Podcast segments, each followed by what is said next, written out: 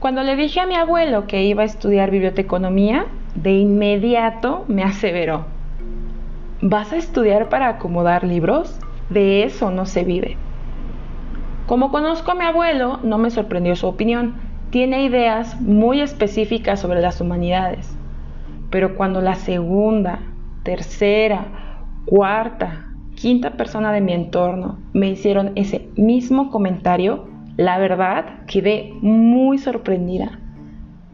¿Eso es lo que la sociedad pensaba que hacíamos los bibliotecarios? En el episodio de hoy, titulado Los bibliotecarios solo acomodan libros, hablaremos sobre las actividades que realmente llevamos a cabo. Por supuesto, aprovecho para aclarar que en muchas de las situaciones de las que hoy les voy a platicar, seguramente se va a manifestar mi postura personal y probablemente algunas y algunos de mis colegas tendrán puntos de vista o enfoques distintos a lo que les contaré. Pero dado que no soy la única que ejerce esta profesión, agradezco infinitamente que existan opiniones diversas sobre el tema, dado que pensar que solo existe una manera de ver la bibliotecología es una mirada sumamente reduccionista e irreal. Acompáñanos al episodio de hoy.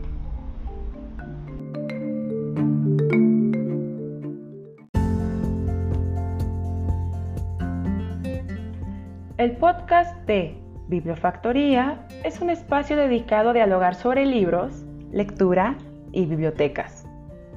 Si tienes un comentario o pregunta que te gustaría que resolviéramos en alguno de los episodios del podcast, puedes enviarla al correo de info.bibliofactoría.com o bien a través de nuestras redes sociales, Facebook e Instagram. Y recuerda, tenemos un episodio nuevo cada martes.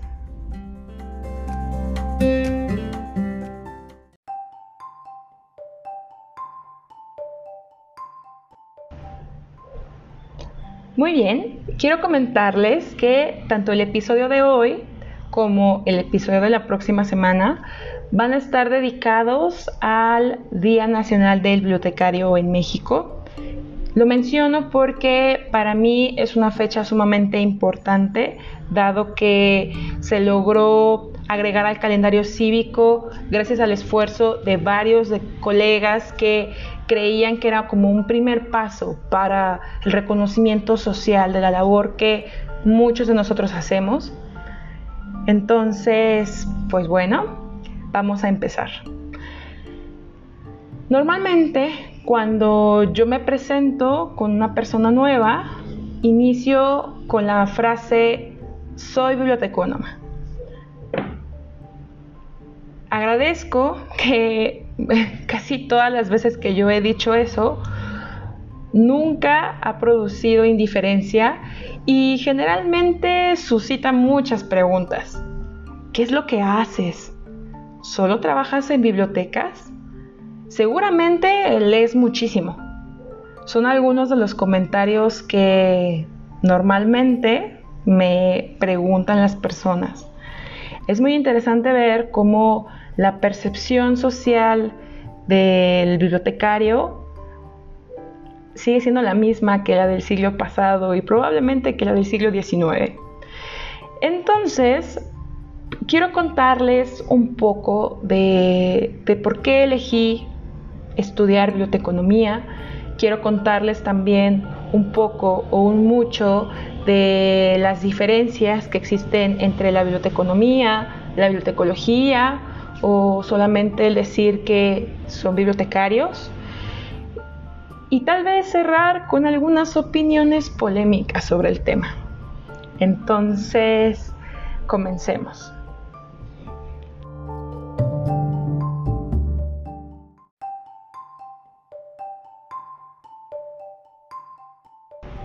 Soy bibliotecónoma. Casi siempre inicio mi presentación con esa frase cuando la gente me pregunta, hey, ¿a qué te dedicas? ¿O qué estudiaste? Y cuando respondo eso, siempre es una frase que nunca produce indiferencia y genera muchas preguntas. ¿Qué es lo que haces? ¿Solo trabajas en bibliotecas? Ah, seguramente lees un montón.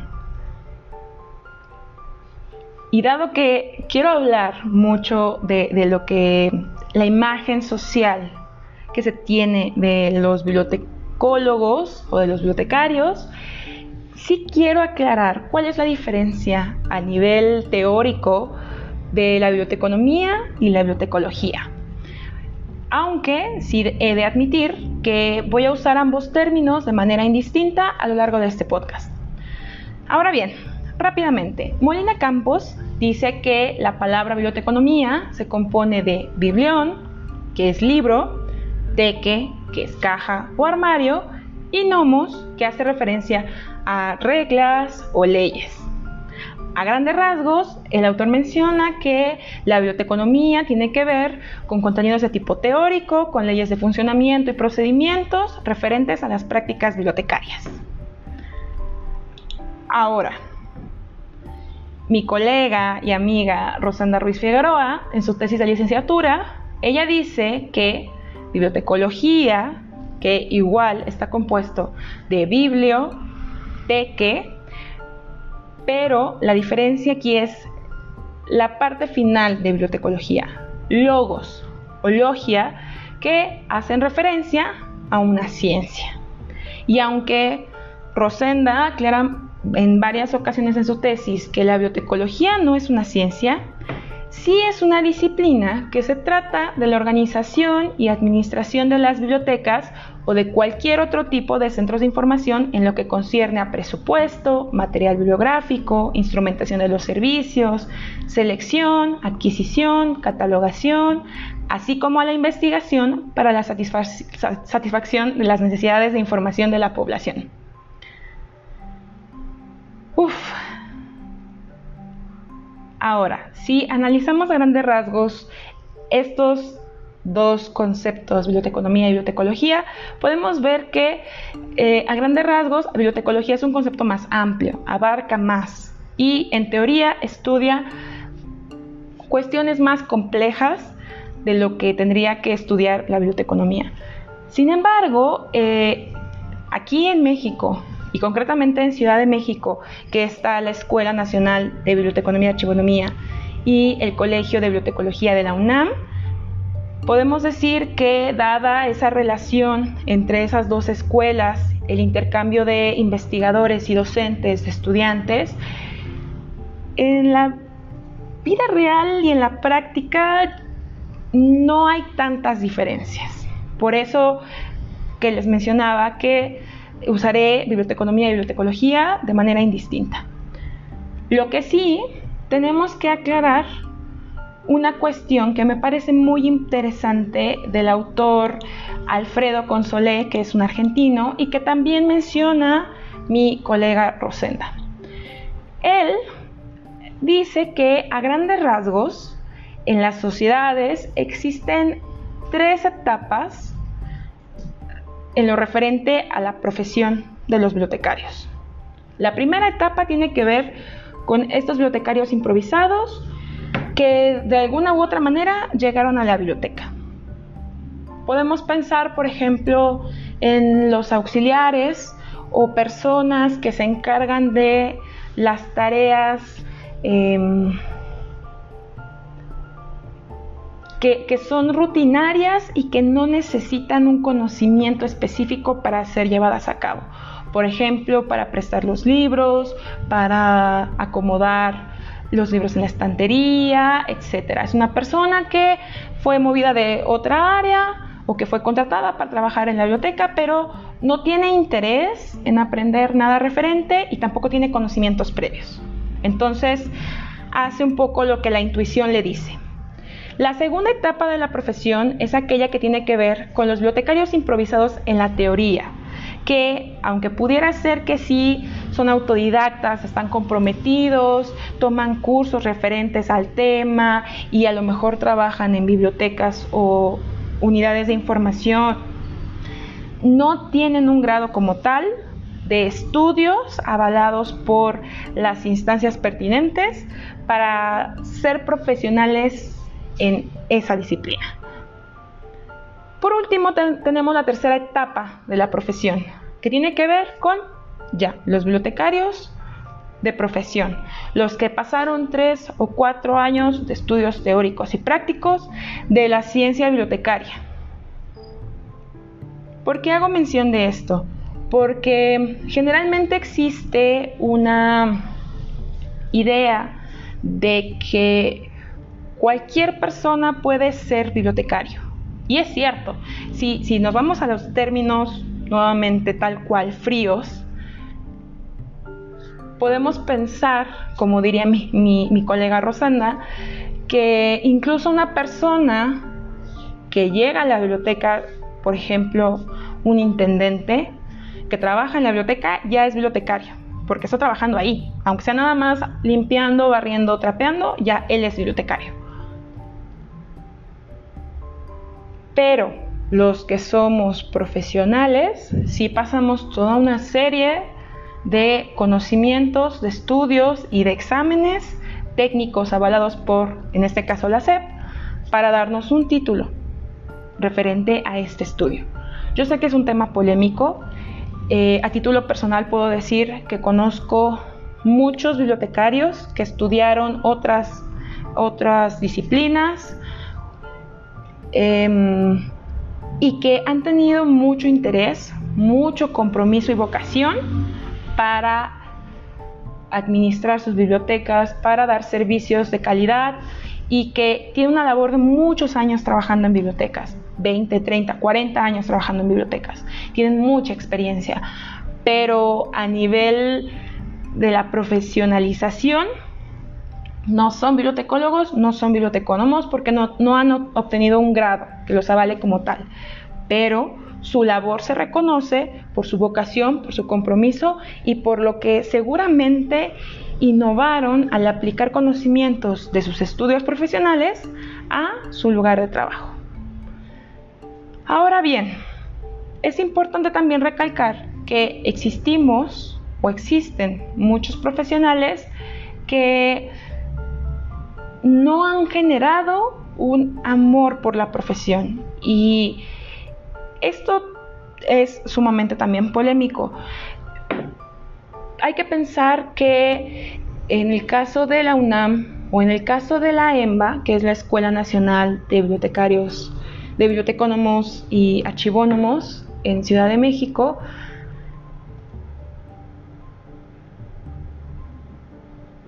existe un, un alto nivel de estudiantes que fueron o aspirantes que fueron rechazados de otras universidades y que encontraron un lugar en la EMBA o en la UNAM en esta carrera de bibliotecología.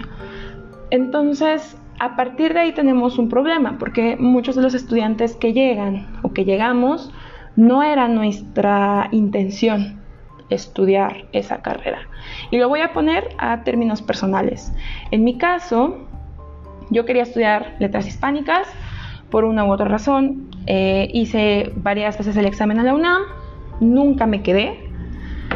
Y en algún momento, cuando me subí al metro, vi un cartel que hablaba de una convocatoria abierta para estudiar bioteconomía en la EMBA. Vi el plan de estudios, me pareció interesante, ingresé a la carrera y puedo decirles que el primer semestre no me enganchó y en teoría es el semestre que te tiene que atrapar si es que te interesa. Si no te interesa, bueno, pues ya simplemente te das de baja para el siguiente semestre. Pero ese primer semestre es fundamental. Se tendrían que tener maestros que realmente tengan amor, vocación, experiencia y conocimiento de la profesión para dar materia en ese semestre. ¿Por qué lo digo? Porque en ese semestre tienes introducción a la, a biblioteconomía, tienes historia del libro, tienes introducción a la catalogación, materias que son fundamentales para comprender los contenidos teóricos y prácticos de los siguientes semestres. Y si en el primer semestre tú no tienes un maestro que tenga vocación y amor por la profesión, difícilmente te lo va a contagiar. ¿Por qué menciono esto? Porque ya desde hace muchísimos años, les voy a poner una fecha concreta, 1967. La maestra Juana Manrique de Lara, la primera bibliotecónoma o bibliotecóloga profesional que tuvo este país, paréntesis, ella estudió en Estados Unidos en la Escuela de Bibliotecología de Nueva York. Ella se fue a estudiar en la época de Vasconcelos y Jaime Torres Bodet, que estaban ellos en la SEP. Ella va, estudia allá, regresa a México y empieza a capacitar bibliotecarios para el ejercicio y trabajo en bibliotecas. Ahora bien, volviendo al tema, Juana Manrique de Lara, en su manual del bibliotecario mexicano publicado en 1967, menciona, el bibliotecario es un intermediario entre los tesoros de cultura que encierran los libros y el público ignorante, una fuerza poderosa en pro de la cultura del pueblo. Así pues, también la maestra Juana Manrique cita a Ignis diciendo que el bibliotecario es el organizador de los tesoros intelectuales, colaborador de los sabios en sus trabajos e investigaciones y el divulgador del saber en todas las clases sociales. Además, menciona una serie de características que debe de tener cualquier persona que aspire a ejercer esta labor, de las cuales retomamos a grandes rasgos poseer una amplia cultura, conocimiento de alguna lengua extranjera, y lo más importante, amor a su trabajo.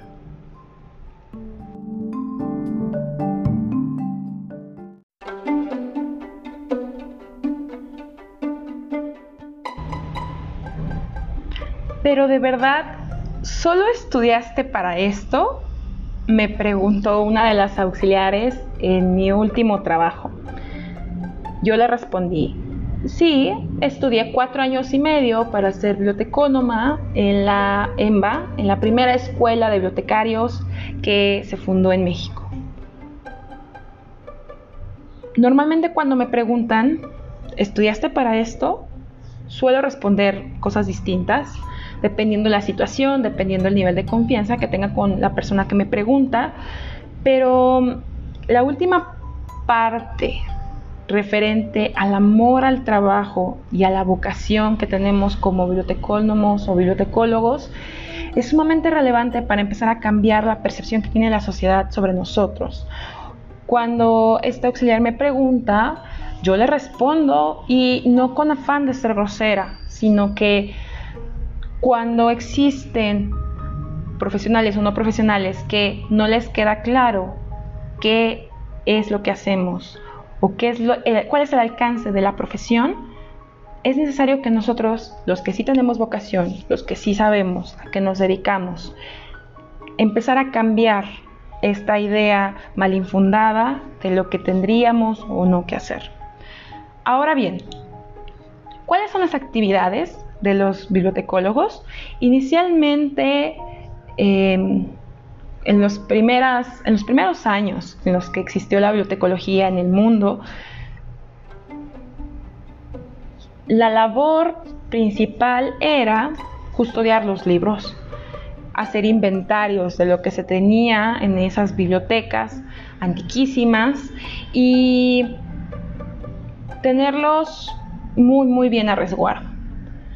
Actualmente el bibliotecario sí se ocupa de resguardar, de ordenar, de conservar, sí libros impresos y digitales, revistas, periódicos, documentos impresos y digitales, documentos sonoros, discos de banda magnética, audiovisuales, en fin, muchísimos diferentes tipos o recursos de información en diversos formatos, dadas las tecnologías. Pero además de esas tres primeras tareas, también es importante mencionar que si la biblioteca está muy bien organizada, pero nadie la utiliza, el bibliotecólogo tiene que ser un publicista, salir de la biblioteca, mantenerse alerta y actualizado de lo nuevo, atraer a los usuarios y romper esta imagen del viejito o viejita de lentes con chongo, uraña, que no te quiere prestar el material. Entonces, aquí vuelvo nuevamente con las anécdotas. En mi muy corta trayectoria profesional comparada con la de otros colegas que tienen toda su vida dedicándose a esto, he de decirles que me ha tocado intercalar libros, sí, prestar libros, sí, recomendar materiales también, eh, reparar un material dañado, por supuesto que sí, sacar libros de cajas, sí, ponerles etiqueta y sello, sí, cargarlos al sistema de automatización, hacerles la catalogación y clasificación, sí, fomento la lectura, que es a lo que más me he dedicado en los últimos años, también, por supuesto, y de fomento a la lectura, ya les he mencionado en otros momentos que, eh, aunque en bibliotecología no se habla mucho del tema, es una parte sumamente relevante. Si no tenemos lectores, no hay usuarios de la biblioteca, punto. Em, y así me puedo ir a cada una de las sublíneas o áreas de la biblioteconomía que se encargan de que esta profesión siga viva. Ahora bien,